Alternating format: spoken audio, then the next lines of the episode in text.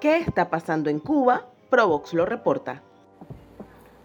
Observatorios y plataformas independientes de Cuba reportaron al menos 46 feminicidios en los primeros seis meses de 2023, mientras que los feminicidios en la isla durante este año superan ya los reportados en todo 2022, el régimen habla de tranquilidad ciudadana en Twitter.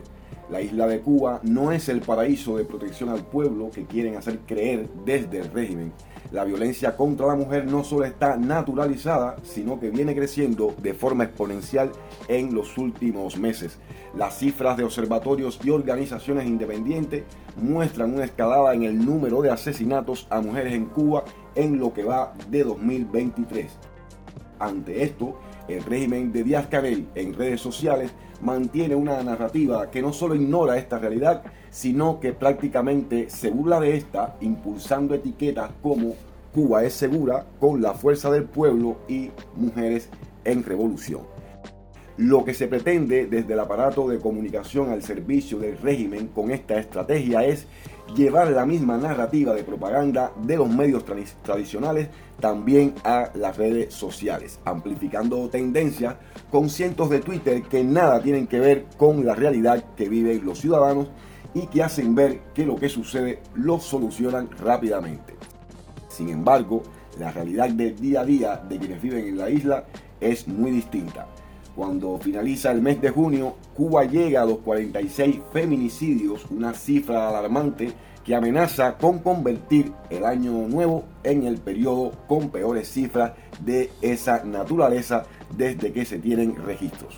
En apenas seis meses, en la isla se han producido al menos 10 feminicidios más que en todo 2022, cuando fueron 36 los crímenes contra mujeres verificados de manera independiente por observatorios y plataformas como Yo Si Te Creo Cuba, Alastensa, la Red Femenina de Cuba y la ONG de Asesoría Legal Independiente Cubales, que igualmente denuncian que la situación de violencia social que se sigue agravando, fundamentalmente la violencia machista.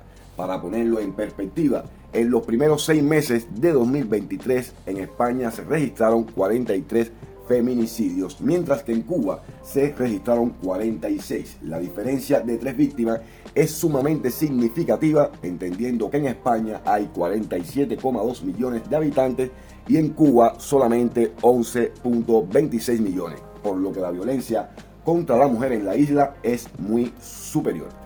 Los crímenes machistas se producen en medio del incremento de hechos de violencia de diverso carácter reportados a través de las redes sociales, una oleada de sucesos que el régimen y la prensa oficialista insisten en negar.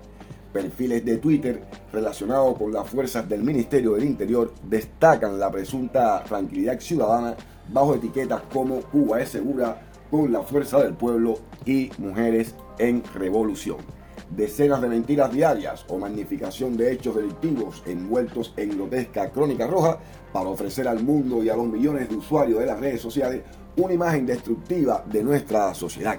Así publicaba el perfil oficial del Ministerio del Interior el 28 de junio pasado.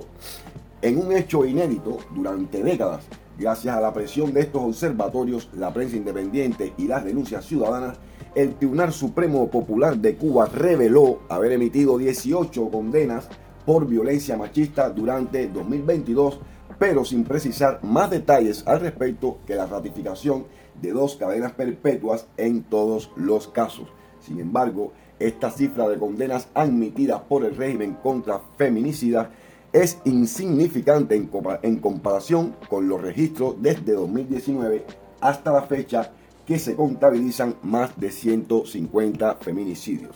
En declaraciones públicas, la plataforma Yo sí te creo en Cuba catalogó la divulgación del Tribunal Supremo de populismo punitivo que se divulga cuando La Habana se presenta al examen periódico universal del Consejo de Derechos Humanos de la ONU. De hecho, para el régimen el feminicidio no existe, aunque el Código Penal cubano, que entró en vigor en diciembre de 2022, tipifica la muerte de una mujer víctima de violencia de género a través de las circunstancias previstas en el delito de asesinatos, con sanciones de entre 20 años de privación de libertad y hasta la pena de muerte. El cuerpo legislativo no incluye expresamente el delito de feminicidio, uno de los grandes reclamos del feminismo cubano. Esto fue el audio reporte de Cuba. Para más información sobre manipulación sociopolítica en redes, síguenos en arroba provoxbe.